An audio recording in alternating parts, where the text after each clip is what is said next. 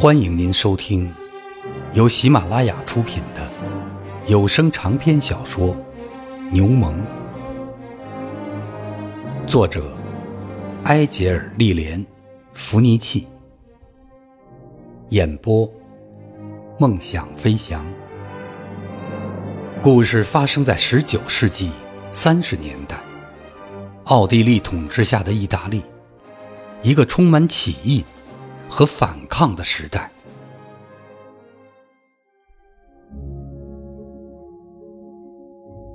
亚瑟坐在比萨神学院的图书馆里，浏览着一堆布道手稿。这是六月的一个炎热的晚上，窗户全都敞开着，百叶窗却是半掩着，为的是有些凉意。神学院院长蒙泰尼里神父停下笔来，慈祥地望着堆在手稿里的那一头黑发。亲爱的，找不到吗？没关系的，那一节我就重写一遍。嗯，可能是被撕掉了，让你白忙了这么长时间。蒙泰尼里的声音低沉而浑厚，悦耳的音色给他的话语增添了一种特殊的魅力。一位天生的演说家才会具备这种抑扬顿挫的声音。他在跟亚瑟说话时，语调中总是含着一种爱意。不，神父，我一定要找到他。我敢肯定，您是放在这里的。再写一遍，不可能和以前的一模一样。蒙泰尼里继续伏案工作。一只昏昏欲睡的金龟子停在窗外，正在那里无精打采的鸣叫。草莓，草莓。水果小贩的叫卖声从街道那头传来，悠长而又凄凉。麻风病人的治疗就在这里。亚瑟从房间那边走过来，他那轻盈的步伐总让他的家人感到恼火。他长得又瘦又小，不像是三十年代的。一位英国中产阶级青年，更像是一幅十六世纪肖像画中的一位意大利人。从长长的眉毛、敏感的嘴唇，到小巧的手脚，他身上的每一个部位都显得过于精致，太弱不禁风了。要是他安安静静地坐在那里。别人会误以为她是一个身着男装的女孩，长得楚楚动人。但是在她走动的时候，她那轻盈而又敏捷的体态，使人想起一只驯服的豹子，只是没有了利爪。真的找到了吗，亚瑟？嘿，没有了你，我该怎么办呢？哎。我肯定会老是丢三落四的。算了，我现在就不写了。到花园去吧，我来帮你温习功课。哪个小地方你有什么不懂的吗？他们走进修道院的花园，这里很幽静，绿树成荫。神学院所占的建筑。曾是多米尼克教派的一座修道院。两百多年以前，这个四四方方的院落曾被收拾得整整齐齐。笔直的黄杨树之间，长着丛丛的迷迭香和薰衣草，被剪得短短的。现在，那些曾经种植过它们的白袍修士，全都入土为安了。没有人再去想起他们。但是幽香的草药仍在静谧的仲夏夜晚开花吐艳，尽管再也没有人去采集花蕊、炮制草药了。丛生的野和蓝芹和楼斗菜填满了石板路的裂缝，院中央的水井已经让位给了羊齿叶和纵横交错的景天草。玫瑰花蓬蓬，分批的根伸出条蔓，越过了小径。黄杨树篱闪耀着硕大的红梅素花，高高的毛地黄在杂草的上面。低垂下了头。无人照看的老葡萄藤也不结果，藤条从一棵已为人们遗忘的枸杞树枝上垂挂下来，摇晃着叶茂的枝头，慢悠悠的，却不停下来，带着一种哀怨。一棵夏季开花的木兰树，挺立在院落的一角，高大的树干。像是一座由茂密的树叶堆成的巨塔，四下探出乳白色的花朵。一只做工粗糙的木凳挨着树干，蒙泰尼里就坐在上面。亚瑟在大学里主修哲学，因为他在书上遇到了一道难题，所以就来找他的神父。解惑答疑。他并不是神学院的学生，但是蒙泰尼里对他来说，却是一部百科全书。等那一个章节讲解完了以后，亚瑟说道：“这会儿我该走了，要是没有别的事情，我就走了。”嗯。我不想接着去工作，但是如果你有时间的话，我希望你能待上一会儿。那好吧。他靠在树干上，抬头透过影影绰绰的树叶，遥望寂静的天空。第一批暗淡的星星已经在那里闪烁。亚瑟黑色的睫毛下面，长着一双深蓝色的眼睛，梦幻一般神秘。这双眼睛，遗传自他那位出生于康沃尔郡的母亲。蒙泰尼里转过头去，避免看见那双眼睛。你看上去很疲倦，亲爱的，蒙泰尼里说道。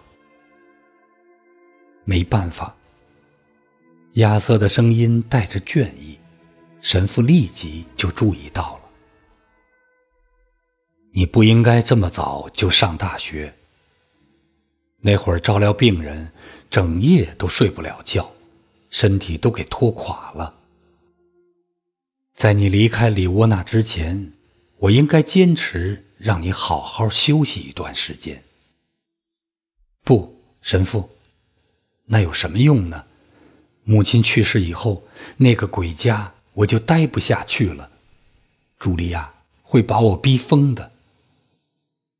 茱莉亚是他同父异母兄长的妻子，对于他来说，他简直就是一根毒刺。我不应该让你和家人住在一起。”蒙塔尼里轻声说道，“我清楚。”那样对你一点好处都没有。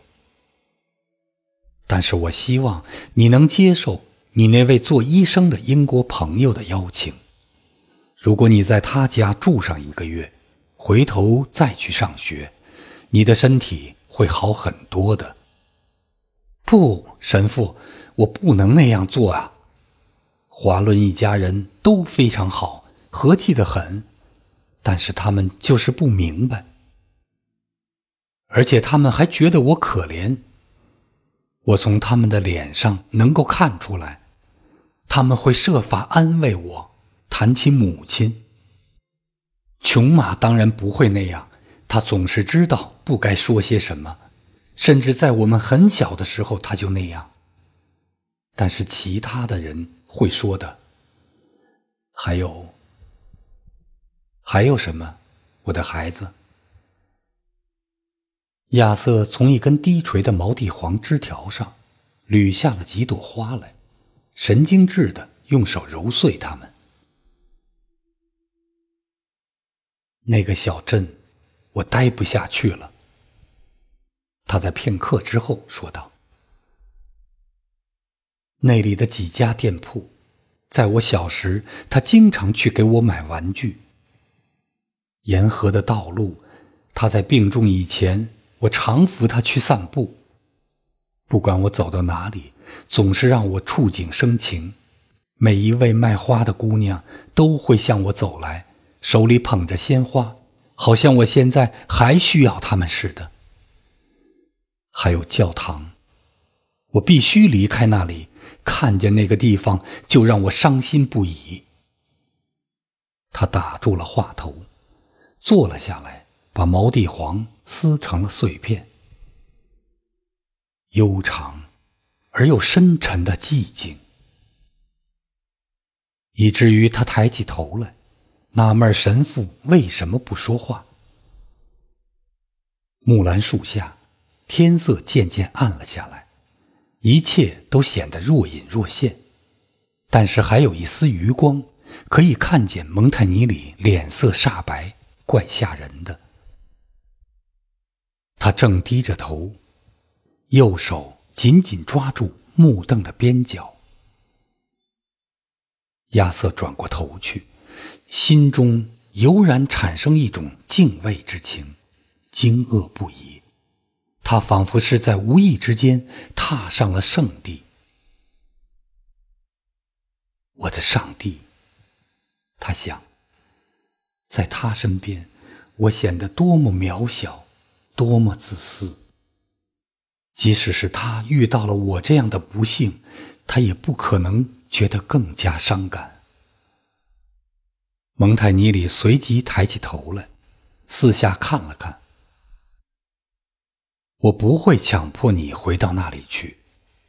现在无论如何，我都不会那么做。他满含深情的说道。但是你必须答应我一条：今年放暑假时，好好的休息一下。我看你最好还是远离里沃纳地区。我可不能眼看着你的身体垮下去，神父。您在神学院放假时，到哪儿去呢？我会带着学生进山，就像以往一样，照看他们在那里安顿下来。可是到了八月中旬，副院长休完假后就会回来，那时。我就会去阿尔卑斯山散散心。你会跟我一起去吗？我可以带你到山里做长途旅行，而且你会愿意研究一下阿尔卑斯山的苔藓和地衣。假如只有我一个人在身边，你会觉得十分乏味吗？神父，亚瑟拍起手来。茱莉亚说：“这种动作暴露出典型的外国派头。能和您去，叫我干什么我都愿意。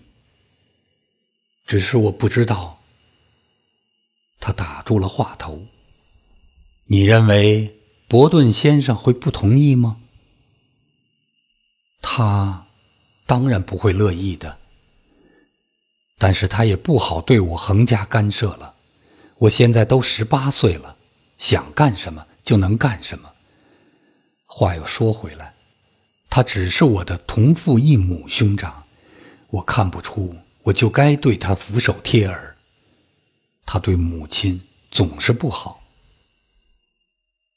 但是，他如果当真反对，我看你最好就不要违背他的意愿，不然的话，你会发现。在家里的处境会更难。一点儿也不会更难。亚瑟怒形于色，打断了他的话。他们总是恨我，过去恨我，将来还会恨我，这与我做什么没有关系。